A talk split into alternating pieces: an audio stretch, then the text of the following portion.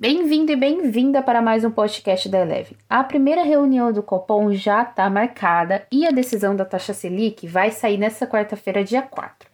Esse episódio tem como objetivo fazer um aquecimento sobre o que vem pela frente. Por isso, o convidado de hoje é o analista de macroeconomia da Eleven, Tomás Sarkis.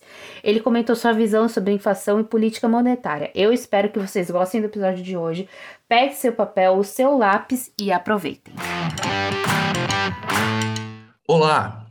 Hoje é dia 30 de julho de 2021 Sejam bem-vindos a mais um podcast da Eleven Financial. Meu nome é Tomás Sarkis, eu sou economista e hoje a gente vai falar sobre uma série de temas que vem chamando a atenção do mercado financeiro. O objetivo final desse podcast é a gente tratar sobre política monetária, sobre a decisão do Copom que vai acontecer na semana que vem, mas para isso a gente precisa entender alguns outros fatores. É que justificariam uh, elevações na Selic de diferentes magnitudes. Começando, claro, pela inflação, que é a meta, que é o objetivo principal do Banco Central, é colocar a inflação na meta. E hoje, uma coisa que a inflação não está é na meta, um lugar onde ela não está é na meta. O, o alvo para 2021, lembrando, é 3,75% e o alvo para 2022 é 3,5%. Atualmente, segundo o IPCA 15 que saiu na última sexta-feira, é, o IPCA acumulado está 8,59%. Ou seja, em um patamar bastante distante da meta. O que, que gerou esse distanciamento da inflação em relação à meta?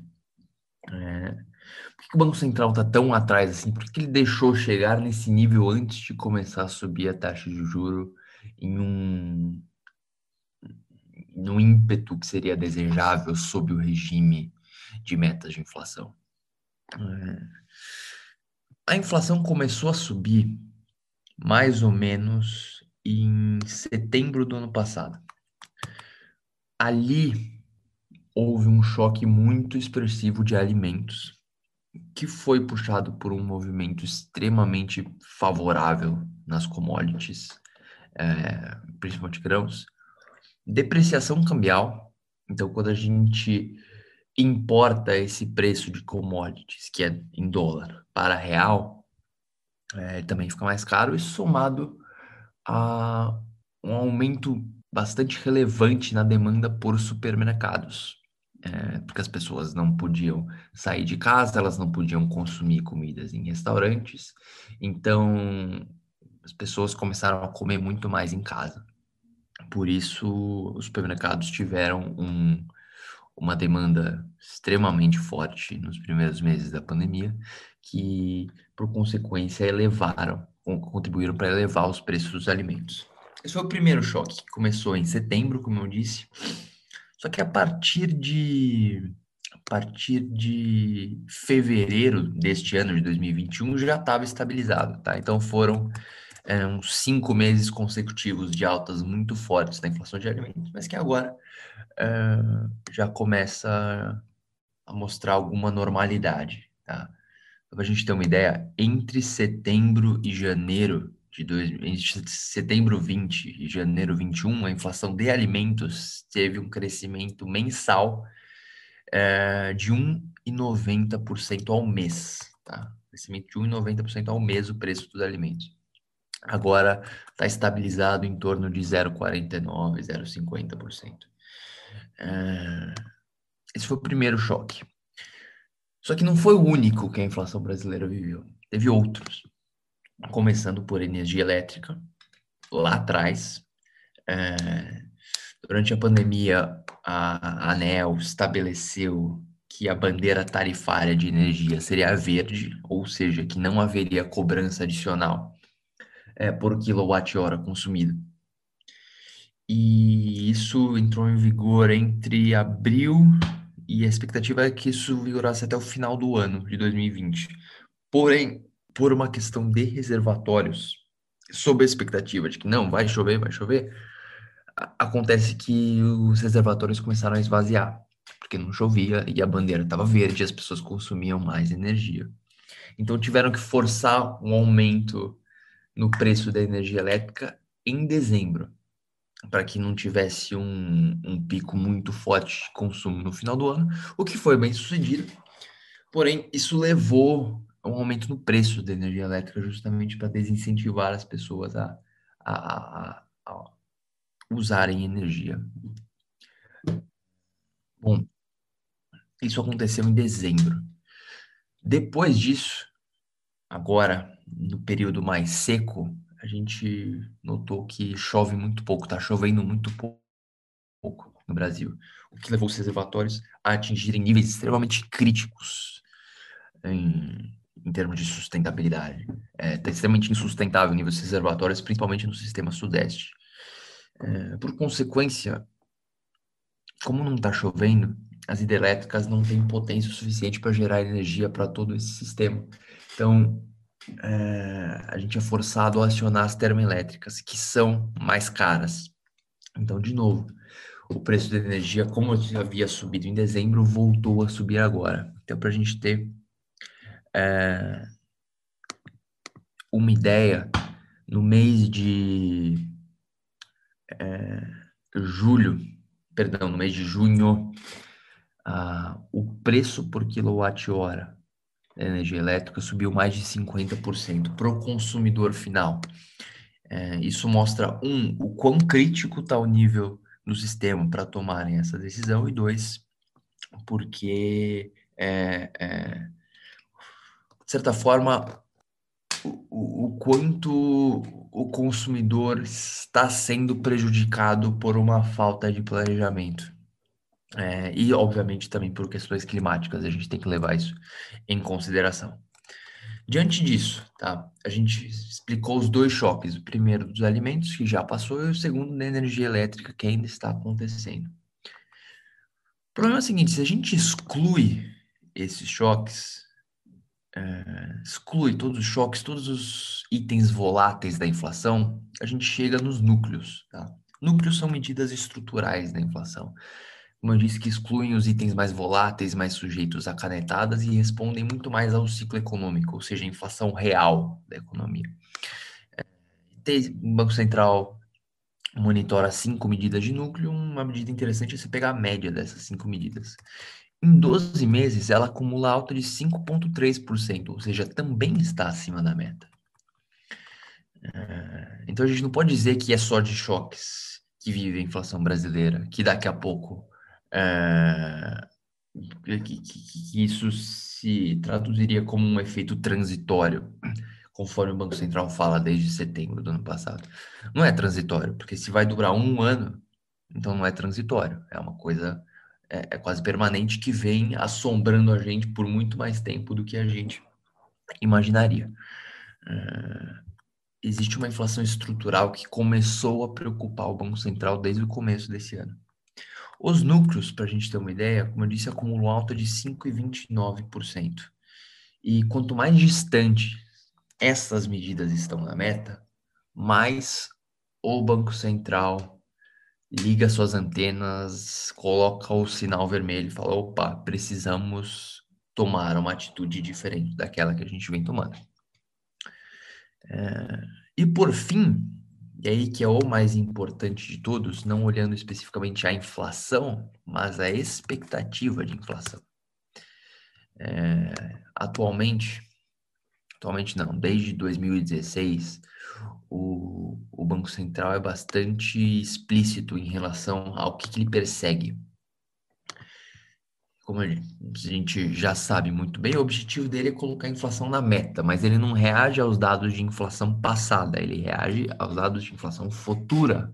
Em outras palavras, ele reage às expectativas de inflação computadas toda semana no Boletim Focus.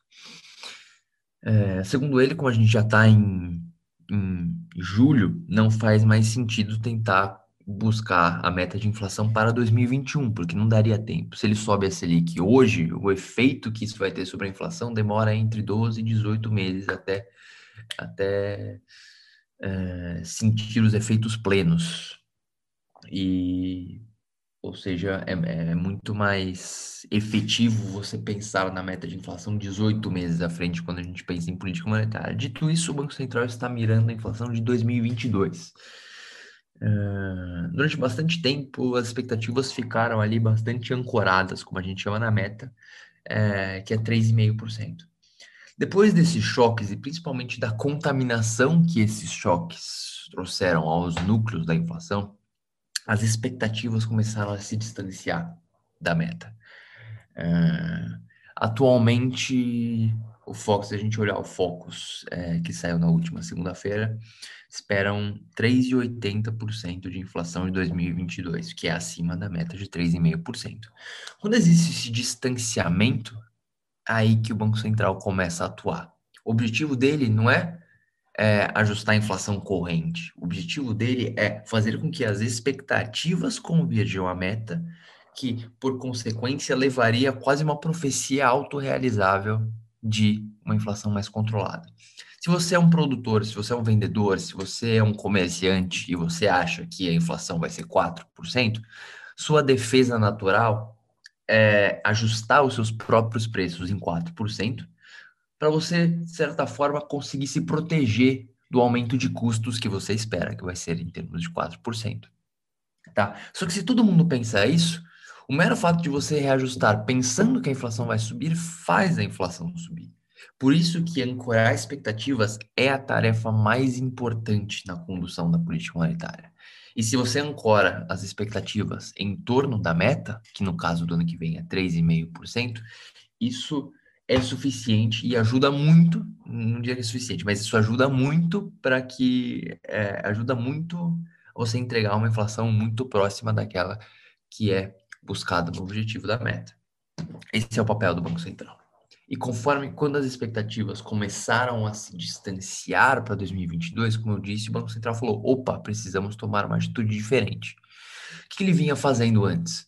Ele manteve a Selic em 2% por, cento por um tempo bem longo. Quem acompanha a gente há algum tempo sabe o quão crítico a gente foi à postura é, que a gente chama Dove do Banco Central. É, foi bastante crítico a, a essa manutenção por tempo é, longo em 2%, ah, mesmo antes da pandemia, a gente era bastante crítico em relação aos, cons, a, a, aos recorrentes testes que o Banco Central fazia à nossa capacidade é, inflacionária. E agora parece que o jogo virou. Por quê? O... Depois dessa surpresa das expectativas, os núcleos, os choques, o Central começou a surpreender o mercado. Então, na reunião em março, todo mundo esperava 50%, é, perdão, uma alta de 50 bips, e veio 75. É, na reunião seguinte, todo mundo já esperava 75 bips, mas ele surpreendeu comunicando mais um na reunião seguinte, na reunião é, de junho. Então ele vem, e, e, e, na última ele também entregou os mesmos 75, mas é, deixou de certa forma evidente que se as coisas deteriorarem, ele poderia subir 100. E é exatamente o que a gente vai tratar agora. Qual a probabilidade do Banco Central subir 100 bips na reunião de quarta-feira? E seria isso necessário ou seria isso um exagero? Vamos lá. Por que eu disse que o jogo virou? Porque nesse momento que a inflação tem choques acumulados, é, ela está muito próxima do seu maior nível, tá? Um dos nossos modelos, ela deve começar a desacelerar em setembro e não temos perspectiva que ela volte a subir a níveis tão altos tão cedo. Dito que é, a inflação vai desacelerar e que ela está no nível mais próximo do seu pico, o pico deve ser atingido em agosto, tá? Existe hoje um desconforto muito grande na sala de qualquer é, mesa de mercado financeiro quando se trata de inflação. É um grande elefante na sala que está incomodando muito as pessoas, só que elas falam até pouco sobre isso. Vamos colocar dessa forma. O mercado está com medo da inflação. É... Isso pode ser visto como eu disse, no Focus, isso pode ser visto nas curvas de juro, quando a gente pensa em inflação implícita, e esse medo, na nossa leitura, é de certa forma um pouco irracional e um pouco exagerado. Claro que ele existe, claro que a gente tem que cuidar da inflação, a gente sempre tem que domar a inflação, principalmente considerando que a gente é um país que já viveu uma hiperinflação. E cons e, e, e, constantemente a gente cai sobre o regime populista que entrega para a gente uma inflação de dois dígitos. É uma coisa que a gente sempre tem que ficar de olho. Porém, porém, quando a gente olha hoje a precificação da inflação das curvas de juro, por exemplo, que tem uma média muito acima da meta para os próximos quatro, cinco anos, aí eu entendo que existe alguma irracionalidade, algum exagero. Então, como a inflação está alta hoje, eles projetam que a inflação vai ficar alta para sempre, o que não é o caso. Desde março, o Banco Central mudou a sua abordagem, ele foi mais duro, ele foi mais crítico, ele foi mais rock com, com a inflação. E isso deve ser suficiente para trazer a inflação de volta para baixo. É... Além disso, a gente vive hoje um surto de demanda o, puxado em grande parte pelo auxílio emergencial e pelas medidas de proteção ao, ao emprego e à renda, é, as pessoas estão com dinheiro, para grande parcela da população, elas estão mais ricas hoje do que antes da pandemia, por mais chocante que esse dado possa parecer, e existe uma mudança de hábito muito forte. As pessoas estão desesperadas para viajar, para consumir, para comer fora. É, tudo aquilo que elas não puderam fazer durante um ano e meio, elas devem compensar, entre aspas, agora. Então a demanda está extremamente forte no país. Só que a oferta não consegue acompanhar, a oferta ela é mais lenta. É, para a oferta acompanhar, é, precisa ter uma fábrica, precisa ter uma distribuição, precisa ter é, é um, um, toda uma rede para contratar funcionários para poder suprir essa demanda, coisa que não existe. Então, no momento, existe um descompasso entre uma demanda na economia e na oferta, que é hoje muito baixa. Não só no Brasil, no mundo inteiro. É, isso explica por que a inflação está tão alta. E por fim, base comparável. A inflação do ano passado foi muito baixa, então é natural que este ano a gente tenha uma inflação ligeiramente mais forte. Da mesma, forma, o PIB caiu 4% ano passado, entendeu? Para a gente subir, é, para a gente ter uma taxa de variação ampla, não é muito difícil, entendeu? Então, é, dito isso, juntando todos esses fatores, a gente fala, bom, a inflação está alta hoje, mas ela vai cair. Como eu disse, nossa expectativa é que a partir de setembro ela comece um processo bastante expressivo de redução. E isso seria suficiente para, somado às políticas mais duras do Banco Central, a retomada da oferta em relação à demanda, eh, um comportamento cambial mais benigno, isso deveria ser suficiente para trazer a inflação para a meta para 2022, não necessitando eh, a implementação de uma política monetária contracionista. Eu vou explicar isso, aí a gente já encerra. É, na última reunião, o Copom é, falou, tá lá no comunicado, que eles uma normalização integral da política monetária. Antes eles falavam em normalização parcial da política monetária. O que, que esses termos significam? Eu vou tentar traduzir este economês para o português. É, o o, Banco Central, ele define a Selic, não é de forma aleatória, entendeu? Eles olham para o quão estimulativo ou quão contracionista é a Selic. Deixa eu colocar em outras palavras. Quando a taxa de juros é baixa, ela incentiva a economia, ela é, é, gera empregos, demanda por crédito, empresas investem, pessoas compram, tomam empréstimo, enfim. O juro baixo é bom para a economia, aumenta a demanda, isso leva a inflação para cima. E o contrário também é verdadeiro, juro mais alto é, contrai a economia, mais pessoas ficam desempregadas, é, só que por consequência tem menos demanda e a inflação sobe menos. É, a lógica é essa. E existe um nível, um, um, um threshold, um, uma medida que ela varia ao longo do tempo, obviamente, mas que é chamado juro neutro. É uma taxa de juro que nem é, estimula a economia nem desestimula a economia. É um juro neutro, é uma taxa de juro é, é, que, que tem efeito zero sobre a economia brasileira. Cada país tem a sua própria, obviamente, e não é uma variável observável. Ela depende de fatores como produtividade, como risco fiscal, é, como ambiente de negócios. Todos esses fatores influenciam a taxa de juro neutra da economia brasileira. E é uma medida de juro real. Mas eu não vou explicar isso aqui neste nível de detalhe. O ponto é, estima, nossa estimativa é que a Selic equivalente ao juro neutro do país seja em torno de 6,5%. Quando a Selic estava em 2, o Banco Central fala que vai fazer uma normalização parcial, ele fala que ele vai sair de 2 para um nível abaixo de 6,5%. E quando ele muda, ele fala, não, agora a gente vai fazer uma normalização integral. Isso é uma mensagem de que o cupom vai falar, bom, vamos colocar a Selic em 6,5%. Nem mais, nem menos. Como eu disse, o juro neutro não é uma variável observável, então sua estimativa pode ter diferenças. Então a gente considera entre 6,5% e 7%. É... Se o Banco Central, nossa leitura, tá? se o Banco Central colocar a Selic em 6,5% e se manter atento a, a, aos riscos inflacionários e, e, e e, por exemplo, há uma reversão no cenário externo, de uma continuidade na crise hídrica ou de um aumento muito expressivo nos gastos do governo em 2022, é, nas prévias da eleição. Se o Banco Central se mantiver atento a esses riscos, é bem possível, na nossa leitura, colocar a Selic em 6,5%, sem que haja um risco de descumprimento da meta de inflação para 2022.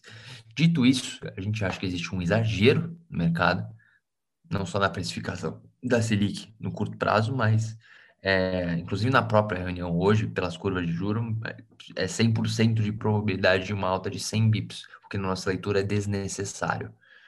É, colocaria o mercado de novo, perdão, colocaria o Banco Central de novo refém do mercado atrás da curva, é, uma coisa que é, não é desejável sob um regime de Banco Central independente e e do que seria o que seria algo que a gente almejaria numa política monetária. A gente não quer um banco central refém do mercado, a gente quer um banco central fiel ao seu objetivo, que é a meta de inflação. É, e se o mercado hoje está assustado, não é o papel do Banco Central como uma autoridade monetária também ficar assustado, entendeu? Ele deveria ser mais duro na sua posição de que, bom, a gente falou isso no passado, o cenário não mudou tanto assim, é, para a gente subir 100 bips. Então, não é porque o mercado inteiro falou que é isso que o Banco Central deveria entregar. Esse papel de autoridade seria muito importante é, para ele se colocar. Por outro lado, ele também não vai querer contrariar um monte de fundos e, é, inclusive, pessoas físicas também posicionadas nessa alta de 100 bips. Então, existe um dilema aí que ele vai ter que enfrentar na próxima quarta-feira.